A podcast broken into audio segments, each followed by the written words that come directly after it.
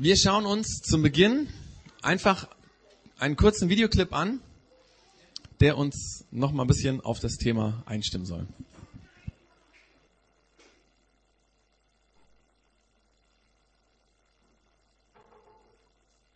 Also ich denke mal, die meisten kannten den Song, einer der ganz großen Hits von Simply Red und Mick Hucknall aus dem Jahr 95. Ähm, Singen kann er gut, tanzen kann er nicht, aber egal. Auf jeden Fall. Ähm, ist einer der wenigen Songs, die so offen über Sex reden, wobei ich mir dann immer denke, wenn ich das höre, warum er eigentlich singt The First Time We Made Love und nicht The First Time We Made Sex. Weil es geht ja offensichtlich nicht so sehr um eine tiefe gewachsene Beziehung hier, sondern ähm, das erste Mal wo sie Sex hatten. Und an manchen Stellen hört es sich auch so an, als wenn die Beziehung schon wieder vorbei wäre. Also wenn er zum Beispiel singt, ich bin so schwarz wie die Nacht, wenn du doch alles wieder in Ordnung bringen könntest. Und dann kommt mir natürlich noch die Frage, wenn ich den Song höre, gehört dieses Bekenntnis eigentlich in die Öffentlichkeit? Also was, wenn dein Partner so in der Öffentlichkeit von eurer ersten Nacht erzählen würde, vielleicht über Twitter oder Facebook oder so, Musiker sind wir ja nicht, deswegen kein Video, aber Ihr merkt, es geht heute um das Thema Sex. Und zwar um das Thema, der Frank hat es eben schon gesagt, warum wir über Sex reden müssen. Die Frage wäre, ist es so? Müssen wir über Sex reden? Vielleicht so öffentlich wie dieser Mick Hucknall hier in der Church Zone? Vor ein paar Tagen meinte jemand zu dem Thema von heute, dass es in der Church Zone ja schon wieder um Sex gehen würde eigentlich sei das Thema viel zu oft dran. Ich habe dann mal recherchiert und nachgeschaut, weil es mich sehr verunsichert hat. Das klang fast so, als würden wir jeden zweiten Monat das Thema hier durchnehmen. Ähm, aber das letzte Mal, dass es wirklich um das Thema Sex ging, war vor genau drei Jahren bei der Themenstaffel Sahnehäubchen des Lebens und da gab es ein Thema, das hieß Sex. Ähm, also so häufig kommt das dann doch auch nicht vor. Aber warum müssen wir überhaupt über Sex reden? Warum hier in der Church Zone? Warum heute? Warum im Alltag? Wir leben ja in einer Gesellschaft, in der Sex allgegenwärtig ist. Kaum eine Werbung, in der nicht mit sexuellen Reizen geworben würde. Ähm, egal ob Softdrink, Zigarette oder Versicherung, Sex sells, sagt man. Auch kaum ein Kinofilm, in dem nicht mehr oder weniger ausführlich eine Sexszene vorkommt. Es gibt auch kaum eine Zeitschrift, egal ob die InStyle, ob Men's Health, ob Brigitte oder irgendwas, in der sich nicht also in der es nicht mindestens einen Artikel äh, gibt, wo es um Sex geht. Also wer mal wieder mit wem oder wie man es am besten macht oder warum Fremdgehen dazugehört oder sonst irgendwas. Noch nie war das Thema Sex so freizügig in allen Gesellschaftsschichten präsent wie heute. Deswegen überrascht es, wenn Soziologen feststellen, noch nie haben Eltern mit ihren Kindern weniger über Sex geredet als heute. In Familien kommt das Thema quasi nicht vor. Man könnte ja annehmen, wenn Sex in unserer Gesellschaft kein Tabuthema mehr ist, dass dann die Eltern es auch viel einfacher haben, mit ihren Kindern über Sex zu reden. Sie haben viel mehr Begrifflichkeiten, um ihren Kindern das Thema Sex sensibel zu vermitteln als vielleicht frühere Generationen. Sie können erklären, wozu Sex da ist, dass es zum Menschsein dazugehört, wie man damit umgeht, aber Fehlanzeige. Vor ein paar Wochen saßen wir im Kindergarten mit ein paar Eltern zusammen äh, und irgendwie kamen wir auf das Thema Aufklärung, weil manche Eltern haben schon äh, Schulkinder. Und da erzählte eine Frau, wie sie letztens mitbekommen hat, dass ihr Sohn sich mit einem Freund übers Kinderkriegen unterhalten hat. Sie hatten in der Schule gelernt, dass Babys dann entstehen, wenn Mann und Frau miteinander Geschlechtsverkehr haben. Und dann haben sie darüber nachgedacht, ob ihre Eltern denn auch äh, Sex äh, machen würden. Und beide waren sich einig, nee. Das heißt, ähm, da waren ja noch zwei Geschwister. Also höchstens dreimal, weil sowas Peinliches machen die Eltern ja nicht, ja. Die Eltern, die jetzt dabei saßen bei dem Gespräch, wir haben alle gelacht, aber keiner hatte irgendwie eine Idee, wie man in dieser Phase konstruktiv das Gespräch mit Kindern aufnehmen könnte, ja. Ja, die werden das schon irgendwann mitbekommen, so dass, äh, wenn die älter werden, dann klärt sich das schon, ne? Tragischerweise ist zum Beispiel bei Teenager-Mädels meistens das Einzige, dass die Mütter zu ihnen sagen, wenn der erste Freund da ist, ja, du nimmst aber doch bitte die Pille, ja? Wir wissen nicht, was wir unseren Kindern sagen sollten. Ist ja auch irgendwie verständlich, ne? Ist ja komisch, seinen Kindern erklären zu müssen, dass man immer wieder Sex hat. Was soll man denen denn sagen? Dass man irgendwie leidenschaftlich übereinander herfällt oder sich nicht beherrschen kann oder was soll man denn sagen? Wir sind sprachlos, was das Thema angeht. Das heißt, sprachunfähig. Wir hätten alle Vokabeln der Welt, um über Sex zu reden, was unsere Großeltern und Urgroßeltern noch nicht hatten, aber wir reden nicht darüber. Und ich glaube, das liegt daran, weil auch wir Erwachsenen im Grunde, im Grunde genommen nicht wissen, wozu es Sex gibt. Warum um alles in der Welt gibt es Sex? Um Kinder zu kriegen? Natürlich auch. Ohne Sex keine Kinder, aber Sex ist ja doch noch mehr. Sonst gäbe es ja keinen Sex mehr, wenn die Familienplanung abgeschlossen ist. Oder ist Sex dafür da, um Liebe auszudrücken? Aber, aber warum spielen dann Spaß und Lust und Leidenschaft so eine große Rolle beim Sex? Und warum geht Sex offenbar auch ohne Liebe? Warum scheinen Männer immer nur Sex zu wollen? Und warum ist das bei Frauen anders? Und warum verletzt es so sehr, wenn ein Mensch, den man liebt, fremd geht und mit jemand anderem Spaß und Lust und Sex erlebt? Warum laufen Menschen amok, wenn der Partner fremd geht? Alles nur wegen Sex und Liebe oder Eifersucht oder warum? Wir wissen es nicht. Mach mal eine Umfrage in der Innenstadt mit der Frage, warum glauben Sie, gibt es Sex? Also wozu gibt es Sex auf dieser Welt? Ich glaube, da würden ganz, ganz wenige vernünftige Dinge zusammenkommen. Zunächst mal würden die meisten erstmal irgendwie verlegen lachen und rumdrucksen und ja und, und so. Wir wissen es nicht. Vermutlich wussten es unsere Eltern auch nicht, aber wir wissen es noch viel weniger.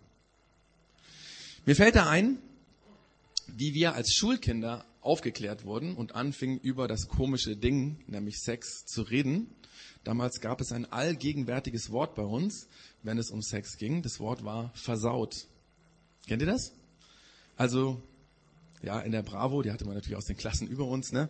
Das Bild da drin oder die anzügliche Bemerkung vom Kumpel beim Umkleiden im Sport oder die Mädchen, die plötzlich äußerlich aussahen wie Frauen.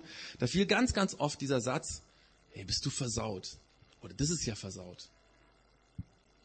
Natürlich sind wir alle über dieses infantile Denkmuster äh, hinausgewachsen, ist ja klar. Ne? Aber insgeheim, glaube ich, schwingt dieses Versaut noch irgendwie im Hintergrund mit, wenn es um Sex geht. Das würde natürlich niemand so zugeben. Aber wenn die Kinder fragen, ob Mama und Papa das auch machen, wenn wir uns selbst fragen, warum machen wir das eigentlich? Dann schwingt das irgendwie mit. Ich meine, die einfachste Erklärung ist ja die mit dem tierischen Trieb wir sind eigentlich nur instinktgesteuerte Tiere. Nur etwas hochentwickelter. Diese Meinung gab es übrigens schon in der griechischen Spra äh, sprechenden Welt des Römischen Reichs, ähm, als die ersten Christen gelebt haben. Damals gab es eine Redewendung und die kommt in der Bibel interessanterweise vor. Ich weiß nicht, ähm, ob ähm, genau Jens du das kurz einblenden kannst. Und zwar die hieß: Die Speise für den Bauch und der Bauch für die Speise. Man hat mit dem Sprichwort sagen wollen, dass der Mensch nur die Summe seiner körperlichen Bedürfnisse ist. Bist du hungrig, dann gibt es Nahrung, um den Hunger zu stillen. Bist du müde, dann musst du schlafen. Und man schloss daraus, dass es mit Sex ganz genauso ist. Wenn Mann oder Frau, meistens natürlich Mann, hungrig nach Sex ist, dann hol dir Sex. Die Männer damals gingen dann meistens zur Prostituierten und sagten, die Speise für den Bauch und der Bauch für die Speise. Wir haben zwar dieses Sprichwort nicht mehr, aber die meisten Menschen verstehen Sex genauso und viele leben es auch so. Aber das verwirrt uns. Das verwirrt uns noch mehr zu dem Thema, weil wenn es bei Sex nur um die Befriedigung körperlicher Triebe ging, warum macht es dann der Ehefrau was aus, wenn der Mann ins Bordell geht? Und warum kriegt der Ehemann Eifersuchtsattacken, wenn die Frau mit dem Nachbarn im Bett war? Und wenn es nur ein menschlicher Trieb ist, den man doch bitte nicht unterdrücken soll, warum ist es dann für ein 15-jähriges Mädchen ein psychischer Schock, wenn es auf dem PC vom Papa tausende Pornobilder sieht oder Filme, Filme findet? Was ist mit uns los, mit, uns Menschen? Ist Sex wirklich nur ein Trieb, den man mit dem Akt im Bett oder sonst irgendwo befriedigt? Überhaupt geht es bei Sex nur um diesen Geschlechtsakt? Es ist ja ganz interessant, dass Psychologen uns darauf hinweisen, dass es bei Sex um viel, viel mehr geht als um Geschlechtsverkehr. In der Psychologie redet man davon, dass der Mensch an sich ein sexuelles Wesen ist. Die englische Sprache macht uns das auch deutlich. Da kann Sex, wie bei uns im Deutschen Geschlechtsverkehr bedeuten. Sex bedeutet aber auch das Geschlecht eines Menschen. Weiblich oder männlich. Das zeigt an, dass wir Menschen von Sexualität geprägt sind, quasi durchdrungen sind. Und wenn ich so etwas sage, dann kann man das natürlich auf zwei verschiedene Art und Weisen verstehen. Entweder man versteht es so, dass man sagt, alles, was wir auf dieser Welt tun, tun wir, um Sex zu bekommen. Alles geschieht bewusst oder unbewusst, um Sex zu haben. Viele Menschen denken heute so. Es gibt sogar eine tiefenpsychologische Erklärungsmodell in der Psychologie, die davon ausgeht. die das beschreibt. Das ist also das eine. Das andere, was man, wenn man sagt, wir sind durchdrungen von Sexualität, was sein könnte, ist, dass Sexualität an sich viel größer ist. Sexualität ist ein ganz bestimmter Teil unseres Lebens und von diesem bestimmten Teil gibt es einen kleinen Part, der heißt Geschlechtsverkehr. Das, was wir auch Sex nennen. Sprachwissenschaftler gehen heute davon aus, dass das Wort Sex aus dem Lateinischen hergeleitet ist, und zwar von dem Wort secare. Secare bedeutet trennen, abtrennen, apportieren, vom Ganzen trennen. Und da fragt man sich doch, wie die alten Römer dazu kamen, diese Wortbedeutung für Sex herzunehmen. Und man ahnt schon, dass dieses Wort ausdrücken will, dass es um viel, viel mehr geht als nur um Geschlechtsverkehr. Sexualität ist viel größer als das, was wir gewöhnlich mit Sex bezeichnen. Sexualität hat etwas mit Getrenntsein zu tun. Und dabei hat das Wort eigentlich zwei Dimensionen. Das eine, Sexualität hat damit zu tun, dass wir wahrnehmen, wir Menschen, wir sind tiefgreifend voneinander getrennt. Wir leben zwar auf diesem Planeten zusammen, aber wir sind meilenweit voneinander getrennt. Das spüren wir bei jedem Missverständnis, bei jedem Streit, bei jeder Beziehung, die auseinanderbricht. Irgendwas trennt uns. Das ist die eine Dimension. Und die andere Dimension der Sexualität ist, dass wir deswegen versuchen, alle möglichen Wege zu gehen, um wieder zusammenzukommen. Sexualität zeigt sich in allen Bemühungen des Lebens, um zusammenzufinden. Ob das in einer Liebesbeziehung ist oder im Verein oder in einer Community oder wo auch immer, wo wir gemeinsam leben. Sexualität hat eine viel größere Bedeutung als geschlechtliche Beziehung.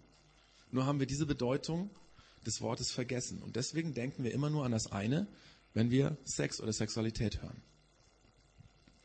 Sexualität beschreibt das Menschsein als Ganzes, als Mann und Frau in dieser Bipolarität, in dieser Spannung,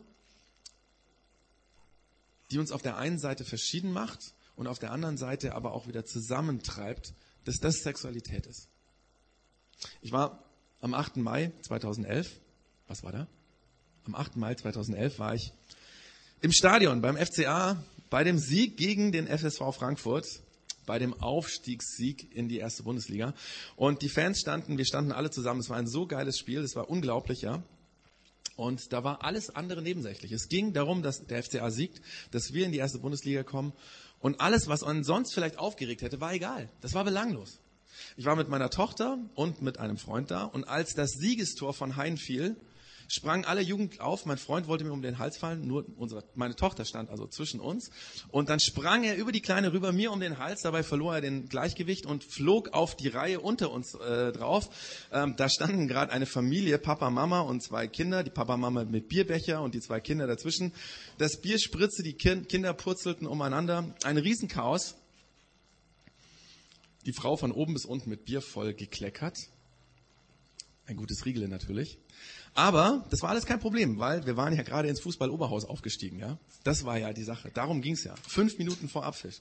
Stellt euch vor, was wäre passiert, wenn in der 85. Minute der FSV Frankfurt das 2-0 geschossen hätte und danach mein Freund in die Reihe vorher gefallen wäre. Das hätte Mord und Totschlag gegeben. Im besten Fall hätte die Frau die Rechnung der Reinigung an meinen Freund geschickt. Aber der Bundesliga-Aufstieg hat uns zusammengeschweißt. Selbst von oben bis unten mit Bier bekleckert zu sein, war egal weil wir hatten es geschafft. Wenn ich darüber nachdenke, frage ich mich, warum kann es nicht immer so sein? Warum stehen wir Menschen nicht immer so zusammen? Warum gelingt uns das weder im Großen noch im kleinen Privaten? Ich glaube, das liegt daran, weil wir verlernt haben, Beziehungen zu leben. Weil wir nicht an das große Ganze denken. Weil wir uns nur um uns selber drehen, weil wir uns wichtiger finden als den anderen, weil wir es wichtiger finden, an uns zu denken als an den anderen weil wir Mann und Frau sein, das, was uns Gott geschenkt hat, als trennendes empfinden und nicht als die Kraft, die da drin sich verbirgt, um uns zusammenzubringen, um Gemeinschaft zu erleben. Sex ist ein Teil des Mannes und des Frauseins, also des Mannseins und des Frauseins. Ich bin ganz Mann, ich bin ganz Frau als sexuelles Wesen und das bin ich, ob ich Sex habe oder nicht. Unsere Bestimmung als sexuelle Wesen ist die Trennung zwischen den Menschen aufzuheben und dazu diese Spannung, die im Mann und Frau sein liegt, in dieser Sexualität des Menschen liegt, die positiv zu benutzen. Wir sind Mann und Frau, ja nicht nur deswegen, weil wir irgendwie unterschiedlich aussehen von den Geschlechtsteilen her. Das ist, denke ich, nur der kleinste Unterschied. Wir sind vom ganzen Wesen komplett anders, unterschiedlich als Mann und Frau. Und das ist gut so. So wollte Gott uns Menschen und als sexuelle Wesen, als Mann und Frau, will er uns helfen, liebevoll eine wertschätzende Beziehung zu leben, die uns zusammenführen. Der Paulus hat es mal ausgedrückt mit dem Satz, den anderen höher schätzen als sich selbst. Und das gibt, gilt für unser ganzes Leben, wie auch für Sex, der ein kleines Teil des ganzen Lebens ist. Ich versuch, will versuchen, das mal an einem plakativen Beispiel zu erklären, was ich hier meine. Nehmen wir Mutter Teresa, die ihr ganzes Leben dafür eingesetzt hat, benachteiligten, unterdrückten, vernachlässigten Menschen zu helfen, sie wertzuschätzen, Liebe zu geben, sie in die Gesellschaft zu reintegrieren. Sie hat Unglaubliches erreicht, weil sie ihre Frau gestanden ist, weil sie sich angenommen hat, so wie sie ist und weil sie aus dem, was sie ist, Großes gemacht hat. Vermutlich hatte sie nie Sex. aber in ihrem ganzen Wesen als Frau, die Menschen zusammengebracht hat, war sie eine höchst sexuelle Persönlichkeit. Hört sich zwar komisch an, aber wenn wir Sexualität als das große Ganze begreifen, was uns zusammenbringt, in dem Mann und Frau sein dafür da ist, um Beziehungen zu leben, die zueinander führen, dann stimmt das dass diese Frau eine zutiefst sexuelle Persönlichkeit war. Übrigens viele, viele andere Frauen und Männer auch, die enthaltsam ohne Sex gelebt haben, aber Gottes Liebe dem Nächsten gebracht haben, um Menschen zusammenzubringen. Dem, demgegenüber kann ich mir keinen asexuelleren Ort vorstellen als ein Bordell. Zum Beispiel das Kolosseum hier in Augsburg oder nehmen wir die Reeperbahn mit vielen Bordells in Hamburg. Da gibt es vermutlich mehr körperlichen Sex als irgendwo anders, aber ohne Beziehung losgelöst vom echten Mann und Frau sein, ohne Liebe, ohne Mitfühlen, ohne Menschlichkeit, einfach nur kalt und tot. Sexualität als großes Ganzes gibt's da überhaupt nicht. Sex getrennt von Beziehung ist übrigens immer kalt. Eine Perversion in sich selbst. Nicht nur im Bordell. Das passiert ja auch sonst an vielen Stellen. Sex, der uns Menschen beziehungslos zurücklässt. Rob Bell, ein Pastor aus äh, den USA, der hat eine größere Gemeinde gegründet als das hier, aber so ein bisschen ähnlich denkt, glaube ich, wie wir. Der hat mal in einem Buch geschrieben, oder in seinem Buch, das heißt, das habe ich hier übrigens, das heißt Sex Gott oder auf Englisch Sex God. Da schreibt er, man kann mit vielen Partnern Sex haben und dennoch zutiefst einsam sein. Und je mehr Sex man hat, umso einsamer wird man. Andererseits ist es möglich, allein zu schlafen, ehelos zu leben und sehr sexuell zu sein. Mit vielen Menschen in wirklichen, tiefen Beziehungen zu leben weil wir Menschen sexuelle Wesen sind. Ob wir Sex haben oder nicht, das ändert nichts daran, an unserem Wesen, an dieser Unterschiedlichkeit zwischen Mann und Frau, dieser Spannung, in der wir Beziehungen leben sollen, in der wir Mensch sein sollen und Einheit schaffen sollen. Aber in diesem großen Ganzen der menschlichen Sexualität, in dem, dass ich als Mann und Frau ein sexuelles Wesen bin, ist ja die Frage, und darum geht es ja heute, was ist denn Sex? Wozu ist Sex da? Dieser kleine Teil in der großen Sexualität. Das ist ja die Frage. Da gibt es in der Bibel zwei sehr bemerkenswerte Tatsachen, die uns weiterhelfen können. Das erste ist, es gibt im Alten Testament, vor allem also in der Bibel im Alten Testament, zwei Begriffe, die immer wieder gebraucht werden, wenn es um Sex geht. Das eine ist das Wort, das heißt, ähm, also das hebräische Wort Shakab, äh, in vielen deutschen Übersetzungen wird es mit miteinander schlafen wiedergegeben, also die Umschreibung, die wir im Deutschen auch für Sex haben. Ähm, das ist ganz allgemein ein Ausdruck, ähm, mit dem in der Zeit des Alten Testaments Menschen darüber geredet haben, wenn es darum ging, dass eine Person mit einer anderen Sex hatte. Also zum Beispiel der Nachbar hat mit der Flüchtlingsfrau Sex gehabt, jetzt ist es rausgekommen, weil sie ist schwanger. Oder der König David mit seiner Nachbarin hatte Sex, da wird dieses Wort Shakab gebraucht. Übrigens wurde das Wort ähnlich wie im Deutschen auch dazu benutzt, einfach um zu sagen, dass jemand sich hinlegt und ausruht und schläft, weil er müde ist oder so. Interessant ist aber, dass im Alten Testament dieser Begriff fast nie dafür gebraucht wird, wenn ein Ehepaar Sex hat. Nur ganz, ganz vereinzelt kommt das vor, dieses Miteinander schlafen. Dafür gab es nämlich einen anderen Begriff. Der kommt nicht so oft vor, aber der ähm, steht an manchen Stellen und zwar heißt der Yada. Das bedeutet kennen, erkennen, kennenlernen. Der Luther hat wahrscheinlich einfach nicht gewusst, wie er das übersetzen soll in seiner ersten Bibelübersetzung ins Deutsche und hat es einfach wörtlich übersetzt. Er hat übersetzt, Adam erkannte seine Frau Eva und sie wurde schwanger. Das erklärt sich nicht so ganz von selbst, weil wenn dort der Hinweis nicht mitgeliefert wurde, dass die Frau schwanger wurde, hätten wir uns gefragt, ja, was hat er denn erkannt? Also, äh, dass seine Frau schön ist oder, oder, ne? Also, natürlich wurde dieser Begriff für alles andere benutzt, was Menschen kennenlernen konnten, ja? Zum Beispiel ein Reisender fragt mal in einer fremden Stadt nach einem bestimmten Mann und sagt, kennt ihr dann vielleicht den Laban, den Sohn Nahors? Da steht es auch, ja, kennt ihr den? Oder das Wort wurde in Bezug auf Glauben äh, gebraucht. Da wurde zum Beispiel, wird einmal, äh, steht in der Bibel, aber Samuel kannte den Herrn noch nicht. Da steht auch dieses Wort. Und genau diesen Begriff des Kennens, des Erkennens benutzt der damalige Hebräer, um Sex zu beschreiben. Warum? Erkennen ist ja ein Beziehungsbegriff. Er drückt aus, dass jemand einen anderen mehr versteht, dass er etwas wahrnimmt und entdeckt und dadurch sein Wissen über die andere Person wächst. Und im Grunde drückten, drücken diese alten Hebräer damit aus, eine Sache, die uns heute in Bezug zu Sex ganz oft verloren gegangen ist. Sex ist eine Sprache, mit der man einen anderen besser kennenlernt. Oder mit der man etwas ausdrücken kann, was man entdeckt hat, mit einer nonverbalen Sprache. Etwas, was man mit Worten gar nicht ausdrücken kann. Natürlich wissen wir alle, dass Beziehung Zeit braucht, dass ich noch nach vielen, vielen Jahren Dinge am anderen entdecke, obwohl wir schon lange uns kennen. Gestern zum Beispiel habe ich etwas erkannt an meiner Frau, und zwar, dass sie es braucht, dass ich Entscheidungen treffe nach 16 Jahren Ehe. Ja, ist ja unglaublich, dass ich das heute, also gestern erst entdeckt habe. Eigentlich mag ich es nicht, wenn ich Entscheidungen treffen muss. Ich entscheide mich viel lieber im Kollektiv, ja. Wir zusammen, ne? Das, das finde ich viel besser. Aber ich habe entdeckt, meine Frau braucht es immer wieder in bestimmten Situationen, dass ich sage, so machen wir das jetzt. Das gibt dir Sicherheit. Habe ich gestern erkannt.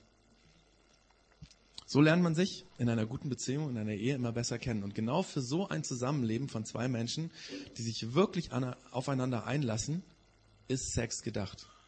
Ohne diesen Rahmen ist Sex vielleicht lustvoll, macht Spaß, ist geil oder irgendetwas anderes, aber das ist nur ein ganz billiger Abklatsch von dem, was Sex wirklich sein könnte. Sprache, die den anderen ohne Worte etwas sagt. Die Dinge, die man entdeckt hat am anderen, aussprechen können, ohne Worte. Das ist, glaube ich, auch der Grund, warum Paare, je länger sie in einer guten Beziehung zusammenleben, in Umfragen angeben, dass sie ein glückliches, immer tiefer werdendes Sexualleben haben. Also man hat so Umfragen gemacht und wenn Leute lang, je länger sie verheiratet sind und eine gute Beziehung haben, das ist natürlich Voraussetzung, geben sie an, dass sie, dass es immer tiefer wird. Demgegenüber sagen Menschen, die immer wieder neue Partner haben, dass sie eher unzufrieden sind mit Sex und deswegen auch unter anderem den Partner immer wieder wechseln. Um es auf den Punkt zu bringen, Sex ist nicht dafür da, das mit jemandem zu teilen, den man erst kurz kennt, auf den man sich vielleicht gar nicht festlegen will, den man nur im Bett haben will. Leider leben aber die meisten Menschen heute genauso. Und leider verpassen sie damit eigentlich das, worum es im Sex geht. Ich meine, im Grunde genommen ist das ja logisch. Wenn es im großen Ganzen der Sexualität um Beziehung geht, dann muss es in diesem kleinen Part Sex auch um Beziehung gehen. Das ist mal das eine, was wir von diesen alten Hebräern in der Bibel lernen können. Das zweite, was uns in der Bibel helfen kann, Sex zu verstehen, das hat ähm, mit dem zu tun, wie Gott die Beziehung zwischen ihm und Menschen beschreibt. Also wenn ein Mensch an Gott glaubt, dann beschreibt Gott diesen Glauben mit dem Bild der Ehe und mit dem Bild des Geschlechtsverkehrs. Verwundert vielleicht, ist aber so. Im Alten Testament benutzt Gott dieses Bild meistens für Menschen im Kollektiv, also das Volk Israel, das an ihn glaubt, ist seine Ehefrau.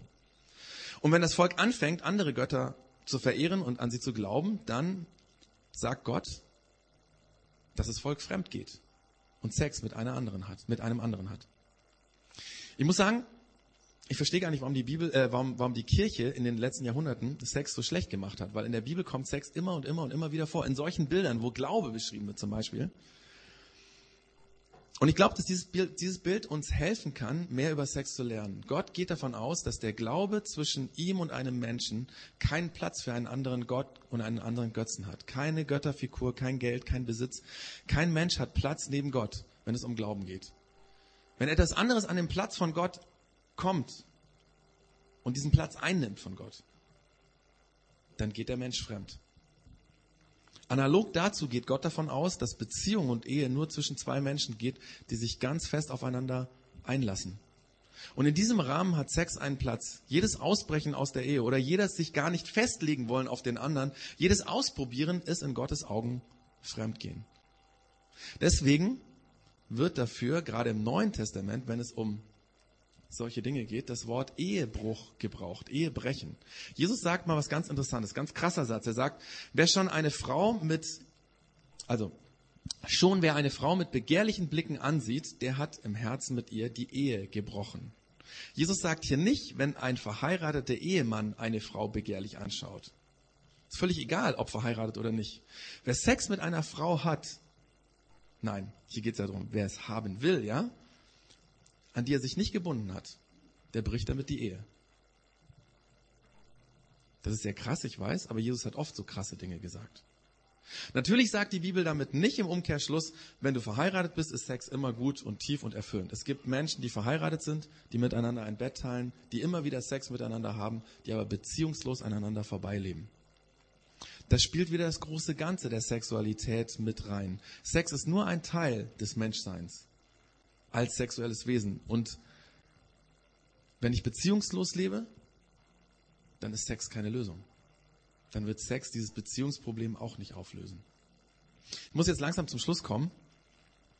Die Frage am Anfang war ja, warum wir über Sex reden müssen. Und die Antwort ist, weil Sex und unsere Sexualität viel, viel mehr ist, als wir, im Post, wir postmoderne Menschen im 21. Jahrhundert ahnen. Wir meinen oft, wir wären viel schlauer als die Generation vor uns. Dabei wussten die Menschen früher manches mehr als wir. Wir müssen sprachfähig werden, um über Sex zu reden, worum es das gibt, was Gott damit wollte. Unsere Kinder müssen wissen, dass Sex eine Begabung ist, eine Liebessprache, die Gott uns gegeben hat. Aber sie müssen auch wissen, dass man Sex falsch benutzen kann und dabei innerlich kaputt gehen kann. Und dass man nie wirklich herausfindet, was Sex eigentlich ist und was es soll, wenn, er, wenn man immer wieder es mit jemand anderen hat. Und wir müssen darüber reden, dass Sex nur ein kleiner Teil ist des großen Ganzen, der großen Sexualität, die Gott in uns hineingelegt hat, als sexuelle Wesen. Das ist wahrscheinlich jetzt viel zum Nachdenken, zum Fragen. Ich mache euch Mut, tatsächlich dieses Thema mit in die nächsten Wochen zu nehmen. Ähm, zum einen, ich habe schon vor drei Jahren auf dieses Buch hingewiesen. Ich weiß nicht, wer es gelesen hat. Das ist wirklich, wirklich gut. Ich kenne nichts Besseres zu dem Thema Sex, weil es so anders über Sex redet, wie wir das eigentlich im Kopf haben. Und weil es so viel von dem, also ich habe unheimlich viel gelernt, weil es viel von dem, was wir denken, einfach in Frage stellt. Und dann nochmal ein anderes, eine andere Blickrichtung gibt. Das heißt Sex God von Rob Bell. Absolut zu empfehlen. Ähm ich habe mir sogar gedacht, wer es heute holt, dem schenke ich das, weil ich kaufe mir das jetzt auf mein Kindle in Englisch. Also wer gleich kommt, der kann es haben. Ich habe so ein bisschen was reingeschmiert, ähm, ganz wenig.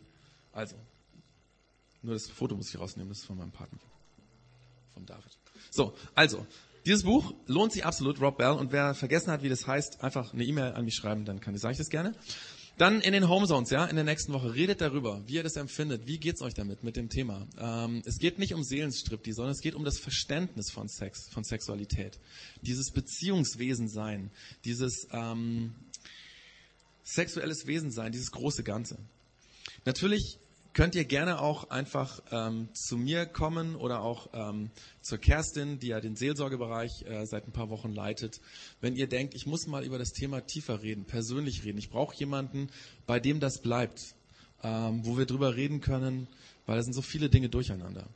Ähm, wir können es auch machen, ähm, wenn ihr sagt, wir müssten mal als Ehepaar mit jemandem reden. Entweder, dass ihr mit der Tabea und mir redet oder wir gucken, wo gibt's ähm, Ehepaare auch hier in Augsburg von anderen Gemeinden, die gerne Menschen helfen, Ehepaaren helfen. Also ich mache ganz viel Mut, dieses Thema nicht einfach jetzt wieder versacken zu lassen, sondern einfach da weiter zu denken, weiter damit ähm, zu arbeiten, um, um dieses Blick, diesen Blick für dieses große Ganze zu kriegen, wie Gott uns gemacht hat. Und nicht sprachlos zu bleiben, wie diese Zettelchen. Vielleicht nehmt ihr das mit, um euch daran zu erinnern, dass wir lernen müssen, konstruktiv darüber zu reden. So, und weil das Ganze ziemlich schwierig ist, ähm, weiß ich ja selber, deswegen bete ich, weil Gott, wir, wir brauchen die Hilfe von Gott, dass wir gut mit Sexualität, mit unserem Wesen und mit Sex umgehen.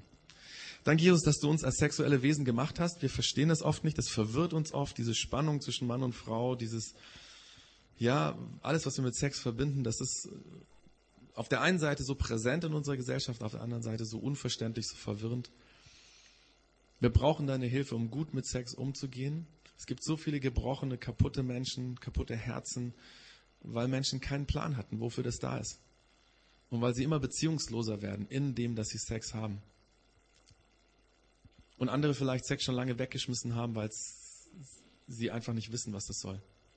Wir bitten dich, dass du uns hilfst, Jesus, dass du, wir, wir wünschen uns, dass du uns diesen Blick gibst, wofür Sex eigentlich da ist, wie wir diese Sprache sprechen können und dass wir selber nicht minderwertig sind, wenn wir vielleicht keinen Sex haben, weil wir vielleicht keinen Partner haben, sondern dass wir sexuelle Wesen sind und dass wir durchaus sexuelle Persönlichkeiten sein können, diese Welt verändern, zum Guten verändern, Gemeinschaft bewirken, auch ohne Sex.